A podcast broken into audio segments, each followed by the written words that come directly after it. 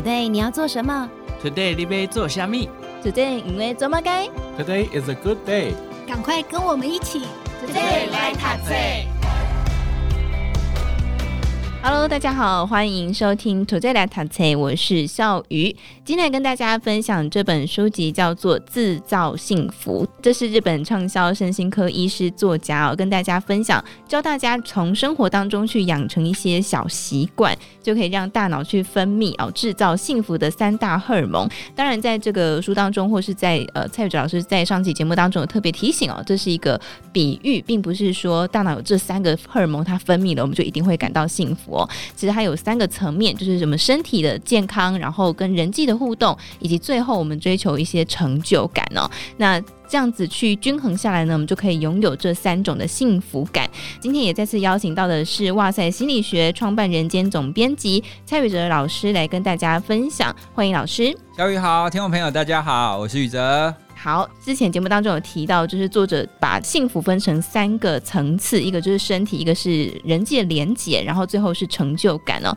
那我们这集来聊聊，就是有关于人际互动，哦，就是连结的这个部分，我们是如何获得这个幸福呢？但我们很直觉就是想说，哦，跟人际互动。不过作者还有在书当中提到写三种不同的日记，就是正能量啦，还有感恩跟亲切日记。那想请老师跟大家分享一下您对这些日记的看法，还有就是对人际互。互动要怎么样才可以进一步的去真的在这个互动过程当中感到幸福呢？好，那刚刚笑宇提到三种日记，我先简单的跟大家讲一下。其实正能量日记它比较像是，如果我们生活当中啊，你有遇到一些单纯和美好的事物啊，比方说我今天走在公园里面哦，我就看到旁边哇有有一朵花很漂亮，我觉得很开心，我停在那边看看这朵花，看了一段时间，哦，它就是一个正能量的概念哈，因为你觉得愉悦嘛。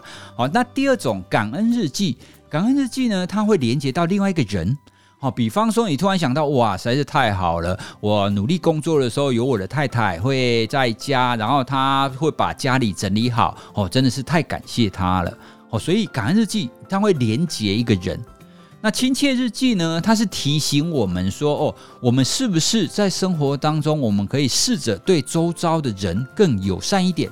哦，你比方说，刚刚我在写感恩日记的时候，我就写，哎，对，我要感恩我的太太，但是我有没有真的表现出来呢？哦，所以亲切日记是在提醒我们说，既然你感恩，那你何不就直接跟他说呢？哦，所以亲切日记是要我们直接做。哦，比方说跟家人，或是跟我们的邻居，跟我们的友人。哦，所以这三种，哦，它其实是因应不同的层级。那我会比较推荐，如果你想要获得催产素幸福的话，我们可以多做感恩日记或者是亲切日记哦。因为呢，感恩日记就是你会去觉察到，哦，原来我生活周遭有这么多人在帮助我。哦，因为以我来讲，我要可以出去演讲啊，两个小孩怎么办啊？两个小孩一定要有其他人帮忙照顾啊，哦，所以可能是就要非常感谢我太太在帮忙照顾这件事嘛。哦，所以当我们可以知道你的成就不只是来自于你，它还是来自于其他很多的人的共同的促成。哦，那这样子，第一，你的心里你就会萌生一种正向的感受。哦，你你你就会知道说，哇，原来有这么多人在帮助我。那这个就是第一个我们所说的觉察。好，那当你觉察到以后呢，我们为什么要用日记写下来？哦，因为呢，很多人会觉得说，啊，我就想一想就好啊，我干嘛要特地写下来？那在这边呢，我就要跟各位推荐的是，在作者作者之前有曾经有一本书在写最高学习法，那里面有讲到一个非常重要的概念，就是。输出是最好的输入，什么意思呢？他讲的就是说，当你理解到一件事情的时候，你把它讲出来或者写出来，你把它写下来就是输出。输出呢，它可以回馈，让你可以更觉察这件事，更记得这件事。好，那你想想看嘛，如果你今天写两件感恩的事，明天写两件，后天写两件，那你一个礼拜是不是写十四件？那你之后你就想，哦，对啊，你说哇，我这个礼拜受到至少十四个人的帮助，诶，那你是不是会觉得说，原来我并不孤单哦？所以呢，当你写下来，你有做输出这个动作，它就会对你产生一个很强的这种记忆跟提醒。这样子呢，就可以让你更了解说，原来你的人际是有这么多人的。好，因为呢，我们现在的生活就像我们上一集说的一样，我们在会不断的追求过程当中，我们会很容易忽略了哦，其实我们周遭还有非常多的人哦，跟我们一起在走着，或者是在支持着我们哦。所以呢，我觉得感恩日记非常棒的地方，就是它会提醒我们这件事。那提醒完呢，我也非常推荐大家也要记得啦，就是要去真的哦行动一下，表达一下对那一些重要他人的感恩哦，不要只是在心里面想一想哦，所以偶尔不止写下来哦，不要只有日记写下来，你要真的讲出来，让大家都知道说我们彼此是在一起的啊，那彼此是互相感谢的。真的，我自己在写感恩日记的过程当中，我发现一件很有趣的事情。比方说，小孩惹我生气的时候，打开手机看到哦，我之前记录小孩对我的很棒的地方，我就哦气就会消一半。想说哇，孩子 还是有很棒的地方，这是一个很不错的提醒。对对对，对，对对，所以在情绪上面，我觉得很有趣的是，当我去回顾这个日记的时候，我觉得那个感谢的心情是会再度被激发的，而不是只有看文字。这种感觉而已。对，没有错。我要再呼应你刚刚讲的，就当我们写正能量日记也好，或感恩日记也好，你在回顾的时候，其实你会再开心一次的。可是呢，我们在上一集有提到物质享受，物质享受呢，比如说你买了一个新包哦，名牌包，你一刚开始是不是很开心？可是呢，这个很快就消退了嘛。而且呢，物质享乐它还有另外一个缺点，你以后你再回想你曾经拥有过这个包。你会再快乐一次吗？不会。可是这种感恩日记会，你再回想起来，你会快乐。孝宇刚刚有提到那个看小孩的事迹嘛，像我的手机里面啊，就充满了我的小孩的照片跟影片啊。我跟我太太就常常讲啊，如果你一天太忙啊，或者是觉得很累啊，你就把手机拿出来滑一下，然后看他们那个耍白痴的样子，或者是萌萌的样子，那你就会觉得啊，对啦，养小孩虽然很辛苦哦，不过他也在我们生活当中也给我们非常多幸福的瞬间。哎，所以这个就是我们在谈催产素幸福，就跟人际相关的哦。它厉害的地方就是你回顾的时候，你会再幸福一次哦。所以也在这边也非常推荐大家哈，这这个不是。那一种成就的幸福，不是那种多巴胺幸福办得到的哦，物质的享乐办不到这一点。嗯，其实写日记最好的方式是用纸跟笔写下来。可是因为像我说真的很懒，嗯、我拿纸笔的时间可能真的很少，所以我就是用手机。虽然我想这个成效会打一些折扣，不过对我来说有做总比没做好。对对对对对对。好，所以这个手机的记录也是 OK 的。其实重点就是要去执行它哦。不过有趣的是，我们既然讲到催产素幸福是跟人际的互动嘛，所以。呃，在书当中有提到有趣的，就是到底是单身人幸福呢，还是结婚人幸福？是不是有另外一半就真的会比较幸福？我们都常说什么欢喜冤家，到底是冤家还是欢喜的？好，所以老师怎么看待这件事呢？其实我是觉得这一题根本就引战哎，你要说单身比较幸福，还是结婚比较幸福？不过这一题是这个样子啦。其实呢，我觉得到底是哪一种比较幸福，会取决于你怎么样去认知或了解你这一个人的状态。好，比方说单身，我觉得单身跟结婚会相较之下，它比较容易调整的地方是第一个，因为单身的状态它变动是相对小，而且相对可控制。啊，比方说我只有一个人，那我从小到大都是一个人，都是单身的状态啊。所以我做什么决定都我自己控制，都我自己决定就好。那不管几岁，那我的变动都是由我决定。可是结婚不对，不不是这个样子啊！你从单身变成你跟另外一个人结婚之后，他的变动很大嘛，对不对？你生活方式啊、住所啊，甚至连工作，你都会产生非常大的变动。而且呢，你结婚之后很多的事情你不可控。比方说，我生小孩之后啊，小孩突然。那个肠胃炎 怎么办？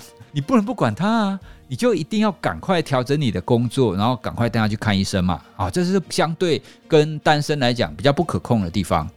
哦，不过呢，这样听起来好像单身一定比较幸福，那也不见得哦。因为呢，当你结婚之后，他会有很多的机会帮我们制造所谓的催产素的幸福，像是你跟伴侣你就会有很多的时间相处嘛。那你生小孩之后，那小孩会带给你非常多欢乐的时光啊。哦，所以呢，哪一种会比较幸福？我觉得会取决于你是不是可以适应，你是不是可以正确的认知那一种状态的一个生活模式。如果你知道，诶，单身到底要怎么过才幸福？那单身也可以过得很好啊。那结婚，你也要有结婚之后很正确的认知。如果你没有一个正确的认知的话，结婚真的会变成是。爱情的坟墓，对，你真的会结婚之后，不管三年还是五年哦，你就会开始养起来，然后你就会开始觉得啊，早知道就不要结。但不会，我结婚到现在快十年，我依然觉得我还在爱情当中啊，我依然觉得结婚跟生小孩是一件非常棒的事。师母在旁边吗？你有知道？没有啦，啊，开玩笑的。不过我我就可以感觉到老师，因为就是老师跟师母一起主持节目嘛，所以我有时候听你们节目的时候，我可以从你们的互动当中会觉得，哇，这对夫妻的互动感受很棒。所以我我相信老师说。结婚到现在还是很幸福的感受，所以也要请教老师。就是老师有刚刚提到说，对婚姻要有正确的认知跟看待。我们有时候会形容说，这个婚姻就是个围城，就是在里面的人很想出去，在外面的人很想进去，这样。那老师怎么样去经营你们的婚姻关系呢？我想要提醒听众朋友，你看待婚姻的时候，你千万一定要记得，婚姻或者是家庭，哦，因为婚姻或者家家庭经营，它其实是一个变动的状态。因为很多人会觉得说啊，我结婚以后，我们结婚前我们不是说好的吗？哦，我们应该要怎么样怎么样怎么样，对不对？所以很多人会都会觉得我婚姻之后就是一个状态，但其实不是啊。特别是生小孩以后，生小孩以后跟没有生小孩之前，那状态会完全不一样哦。所以呢，你第一个你一定要建立这个认知哦，它会有不一样，它会有变动的情况啊。当它变动的时候呢，你就必须要有一种闯关打游戏的过关斩将。这样子的一个态度，哦，因为呢，你一定会面临问题，面临关卡，面临冲突。那到冲突的时候呢，你就当做自己在打游戏嘛。好像这这本书里面，哦，这本书里面我也非常喜欢的一个地方是，他用日本一个国民游戏《勇者斗恶龙》来形容，就是婚姻经营。因为我自己的感觉也确实是这个样子。你想想看嘛，单身就很像是你你你在斗恶龙，你要去打魔王，你只有一个人打嘛。那只有一个人打也是可以打啦，可是呢，如果你有队友，而且你们可以分工，是不是会比较好打？可是关键就在于你们必须要可以做得到分工，你们必须要真的可以变成一个 team。好，那我再跟大家举例一下哦，什么叫做你必须要可以觉知到你婚姻是一个变动的状态？像是我我们在生第一个小孩的时候，其实生生完第一个小孩，主要是我太太陪睡哦，她会喂奶嘛，接下来陪睡。那接下来生第二个小孩的时候，因为你想想看，生第一个小孩是他负责嘛，所以生第二个小孩的时候，我们想说照例，我们通常都会照例说哦，一样他负责嘛。但问题是后来我就发现不行，等生第二个小孩之后，他的负担变大了。然后如果第二个小孩陪睡由他做，他越来越不开心。虽然他没有讲，我会觉得我们人很容易陷入一个惯性啊。我猜我太太可能会觉得说啊，因为第一个都是我照顾，所以第二个也应该都是我照顾。哦，所以他也一直很认真的在照顾，可是我就看不行啊，他越来越越不开心啊，所以我就跟他说：“好，那接下来换我。”你怎么发现太太好像越来越不开心？就看他的表情啊。Oh. OK OK，因为很多人不一定可以察觉到，哎，你知道吗？老婆都已经脸垮到不行了，然后先生还在很开心看足球赛。对，这个是我刚刚第一个想要跟大家提醒的，你必须要先意识到。状态是不断的改变的，因为呢，你必须要意识到这一点，你的那个觉察心才会在那边嘛。就像打游戏一样啊，你必须要知道，随时你都会遇到怪物啊。如果你觉得说啊，反正我走过去一定一帆风顺啊，反正一定是这个样子，那你就不会觉察嘛。那你不会觉察的状态，你就容易就是太太已经遇到关卡了，但是呢，你还在那边很开心的在那边打 game。所以后来你们是怎么去做调整跟处理的？哦，就从那一次之后，我就跟他说，就改成换我陪睡啊，所以一直到现在都是我负责侍寝哦，就是负责陪他们入睡哦，那他就有空可以休息。哦，因为在白天很多时候小孩子比较黏妈妈嘛，哦，那他一忙忙忙忙，忙到陪睡的时候就换他休息，然后就我去陪两个小孩子。对，那当然，其实，在生活当中，我觉得每一个家庭，他们在大家的分工一定不太一样啦。哦，有一些可能是一半一半，那有一些六四七三等等的。但我觉得不管怎么样，哦，你都必须要维持着一个，这个会是一个变动的状态。你遇到一些状态的时候，你就必须要适度的去调整。那像是小孩子会长大啊，好，比方说我的女儿小二。她现在要开始去补习啦，所以我们又出现一些变动了。那因应这个变动呢，我们就要去看怎么样调整比较好，哦，而不是说哦好，反正小孩的事都归你，那我只要负责拼工作、拼事业。那其实这样子就等于是你没有组队的概念哦，你没有一起互相合作、互补的概念嘛。哦，所以呢，这个是我最想要跟大家提醒的，就是你要认知到，哦，结婚之后你的状态会不断的改变，而且呢，你要用一种闯关游戏的想法，然后呢，遇到困难，哦，遇到魔王，哦，你就打败他，哦，不要觉得说啊，这个魔王不干你的事，哦，那有问题就解决，因为你要知道哦，你在游戏当中遇到魔王，你打败他之后会怎么样？你会升级呀，哦，你的等级就会提高，对不对？那等级提高，你就会越来越知道怎么去经营你的家庭跟经营的婚姻，这样才会越来越幸福啊！哦，所以呢，这两个其实是我自己的观点，而且也跟《制造幸福》这一本书里面作者他提出来的观点非常相近。所以呢，我读这本书读到这边的时候，就非常有共鸣啊！就哦，对，就是这个样子。感觉我们这个婚姻的部分要另辟一集来谈了，这个好像也是很多人会很在意的一件事情。不过我觉得刚好是呃，就是帮大家做一个小小的提醒啊，就是说你第一个要先觉察嘛，我觉得这可能是蛮重要的第一步，然后再就是进行这个夫妻间的沟通，然后还有分工的这件事情，让你在这个人际。呃，催产素上面你也可以获得幸福哦。好，那最后一个我们来讲一下多巴胺幸福。刚才其实我们一直不断的提到，比方说，哎，你买了一个包包，买了一台车，买了一个新手机，好像这个幸福会稍纵即逝，没有办法去呃延续下去。听起来这个多巴胺幸福好像有点。有点废，没有什么用处。可是其实 在这本书当中又有提到，其实我们可以是透过一些方法去让自己的多巴胺的这个部分是可以感到幸福，成就的部分是感到幸福的。那其中我觉得蛮有趣的是，作者提到自我设限哦，可以去带来一些幸福感。其实我觉得自我设限的概念，它会更像是我们要去清楚自己真的需求的有多少啦。自我设限跟幸福感的概念，就像我们在前一集有提到吃和牛的幸福感嘛，对不对？哦，所以呢，你你想象你去吃和牛吃到饱，那吃到饱你就觉得哎，好像没有那么好哦，因为你可以一直吃，一直吃，一直吃，而且它会适应掉。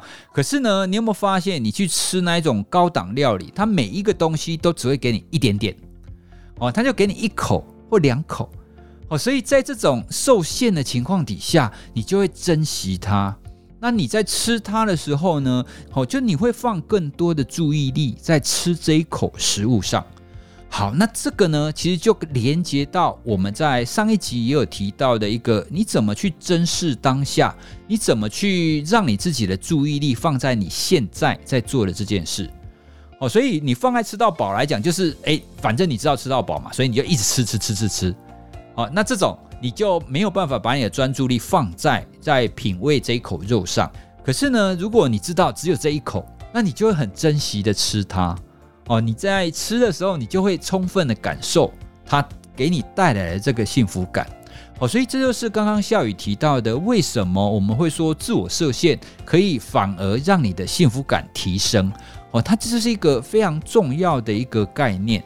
那它其实也提醒我们，就是不要无限的去追求这种物质啦，哦，因为呢，这种物质你是永远追求不完的，特别是我们现在科技的文明啊、知识啊越来越发达，哦，如果你一直放在去追求外在这一些的话，那你会一直陷入无限追求的状态，那么呢，你就会很容易会出现一些心理健康的问题。哦，比方说，大家都会很想在社群上跟人家按赞啊，或者是买名牌包啊。你本来想说，哎，我买了一个这个很赞的名牌包，可是结果你背出去的时候，你看到哇，糟糕，旁边那一个人他不止名牌，他也限量，哇，糟糕，那你输了，你就会出现这种现象。因为幸福不该是单纯在物质上的，哦，所以呢，如果这种物质上的享受，我们适度就好了。哦，我们要知道自己需要的量是多少，而且呢，你在享受这些物质、享受这一些多巴胺幸福的时候，记得你要把你的专注力，然后放在这个当下。好，那这样子。物质的好处才会真正的展现出在你的幸福上而已，而不是在去跟其他人比较啦。哦，因为你只要一比较，就会比较不完的。对，没错。所以我之前有看过另外一本书，他也提到说，他提倡的方式是在睡前去冥想三件你觉得开心跟幸福的事情。那本书有趣，他特别提到说，冥想完之后不要再去划手机，因为你划手机，你可能就看到别人买了名牌包，你就很不开心。好，所以我们今天也跟大家分享这个制造幸福呢。作者当然在这本书当中还有提到了很多方法，然后今天也听到很多呃，就是蔡宇哲老师就跟大家分享了很多怎么样去经营婚姻啊。然后很多的举例，我相信大家对于这些具体的方法呢，一定会更有感，而且更有共鸣。但是，这本书的内容还很多，所以如果大家有兴趣的话呢，也可以参考我们资讯栏下方的连结。那另外呢，大家只要搜寻“制造幸福”，也可以找到这本书。自是自己的自，好，制造幸福。那么今天呢，也再次感谢我们哇塞心理学创办人兼总编辑蔡宇哲老师来到节目当中跟大家分享，谢谢老师，谢谢笑宇。